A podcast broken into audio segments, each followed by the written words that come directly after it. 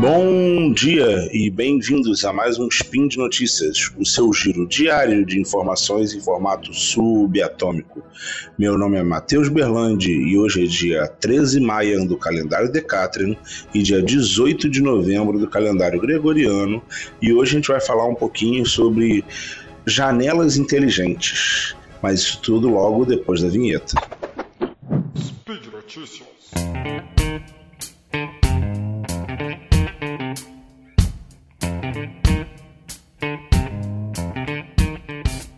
Bom, hoje eu vou abordar um assunto aqui que é bem interessante, que pode trazer é, resultados significativos no futuro, que seriam janelas inteligentes. E não, no, no, primeiro momento não seriam a incorporação de computação nas janelas, né? Que como a gente resolveu chamar outros aparelhos inteligentes, né? O relógio inteligente, o smartwatch, ou uma geladeira inteligente, ou qualquer outro dispositivo que a gente pense como inteligente, é, teria alguma computação embarcada, né? É, teria algum nível de processamento, algum nível de integração com outras coisas. Mas o conceito da janela inteligente, na verdade, é uma janela que consiga se adaptar a diferentes temperaturas, a diferentes condições do clima e otimizar a passagem não só de luz como de calor para por esse vidro para que você tenha, num momento que você precise deixar passar mais calor, você trabalhe com ela deixando passar não só a luz visível, mas como a radiação infravermelha, que é a principal responsável por aquecer alguma coisa, né? A, a energia, a grande parte da energia transmitida na luz do Sol está no comprimento de onda infravermelho. Então, tudo que o Sol aquece é porque tem uma absorção alta das, do espectro infravermelho da luz do Sol. Então, se você tem uma janela que consegue refletir esse comprimento de onda, essa parte do espectro, é, você tem uma janela que é muito eficiente em não absorver esse calor.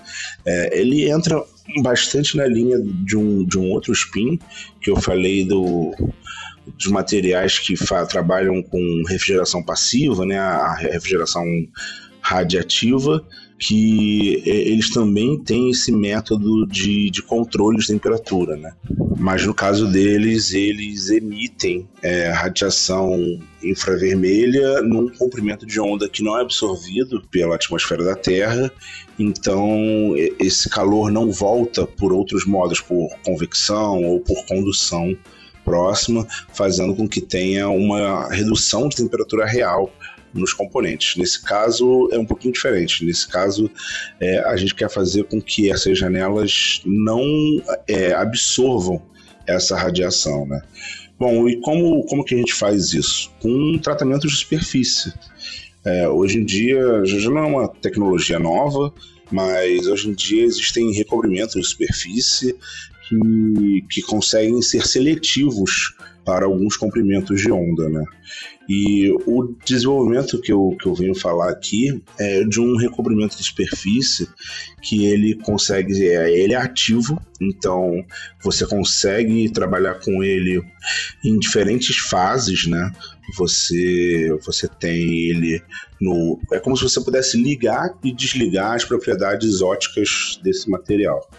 Então, Nesse caso, ele é um recobrimento de nióbio com neodímio, com uns dopantes né, clássicos, né, de cobalto, alguns outros, é, um pouco de vanádio também, é, alguns tipos de, de dopantes nesse recobrimento que vão fazer com que ele tenha propriedades alteradas de acordo com a corrente elétrica que passa por ele. Né? Eu não vou entrar muito nos pormenores de, de como que a física disso funciona, eu acho sempre mais interessante falar do, dos efeitos práticos que isso tem, né? porque a ideia de, desse recobrimento é que ele trabalhe na na faixa de, de luz visível sempre. Então ele pode ser transparente para luz visível em até 90%, ou seja, ele deixa passar quase toda a luz visível, mas ele consegue ser opaco para radiações infravermelhas. Então, numa época do ano, imagina que você tenha no verão e você quer absorver o menos possível de calor, mas você não quer prejudicar a iluminação interna de um ambiente. Você poderia ativar essa, essa parte do esse recobrimento na sua janela, em que você ia ter uma, um, um ganho significativo no, na temperatura interna. Né? Você ia ter uma temperatura interna menor só de não absorver essa radiação infravermelha. Só que no inverno, para algumas situações, você pode preferir não fazer isso. Você também quer manter a iluminação, mas você é, quer manter o máximo de calor possível dentro desse ambiente. Você quer reter esse calor. Então você desligaria esse recobrimento e você teria um você mudaria a corrente elétrica que passa por esse É porque quando a gente fala de ligar, desligar, às vezes dá a ideia que é um botão, que é uma coisa mais. No geral, é só você trocar a condição de corrente elétrica que passa por ali. É, então, essa, esse vidro estaria sempre é, sujeito a uma, não necessariamente uma corrente, mas uma diferença de voltagem ali, para que as condições óticas dele estejam alinhadas com a sua necessidade mas você poderia. É, é mais fácil fazer essa analogia do ligar e desligar, né? Mas no, no ruim, no ruim, no, não é exatamente um botão que você liga e desliga ali a questão. Mas. Então você, no inverno, trabalharia com ele ao contrário, né? Você trabalharia para reter é, o máximo possível de calor dentro dos ambientes. E isso pode levar a, a reduções muito significativas é, no nosso consumo de energia elétrica para aquecimento ou para refrigeração de determinados lugares, né? Imagina a quantidade de energia que a gente não usa para refrigerar ou para é, aquecer é, ambientes internos, né? Se você, qualquer redução que você consiga ter de modo passivo, de modo a trabalhar só com ó, não com gasto de energia ativo, né? Você não está botando um equipamento ali para fazer esse controle. As próprias propriedades do material já ajudam nesse controle, né? Que são, de novo, os casos do material de refrigeração radiativa, nesse caso é, propriedades é, ópticas otimizadas para as condições de uso. É, se a gente chegar num, num, nível de isso ser um material padrão, isso ser um, um tipo de tratamento padrão para a maioria dos lugares, você teria um ganho de energia enorme para não que eles não seria desperdiçada na, na parte de refrigeração ou na parte de aquecimento dos lugares, né? Então, se num futuro aí você consegue imaginar uma casa com controle de temperatura que não dependa tanto hoje em dia de energia elétrica, né? Bom, e foi isso. Por hoje é só. Recomendo sempre que leiam o material original, tá aí no link. É, no post tem o link para o artigo original. É, lá eles demonstram bastante a técnica, lá eles contam mais sobre é, esses efeitos que eu estou falando, eles entram nos pormenores, né, uma publicação científica, é aberto para qualquer um. Então você não precisaria nem usar do, do método tipo SciHub para ver o artigo.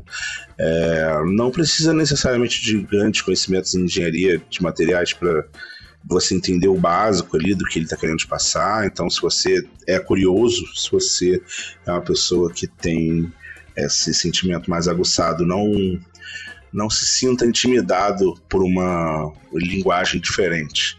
Vai lá, dá uma lida, vê o que você achou, ou, ou se você quiser contestar alguma coisa aqui, quiser discutir uma outra opção, a gente adora responder os comentários que vocês botam aqui na, na publicação.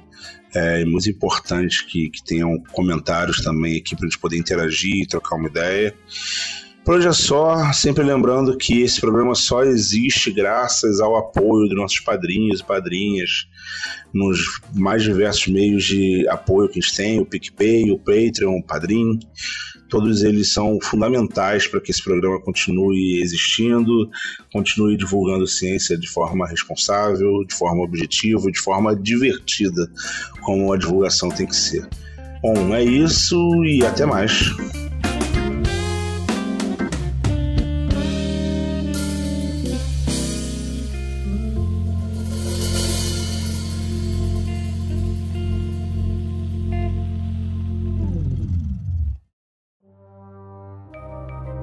Este programa foi produzido por Mentes Deviantes. deviante.com.br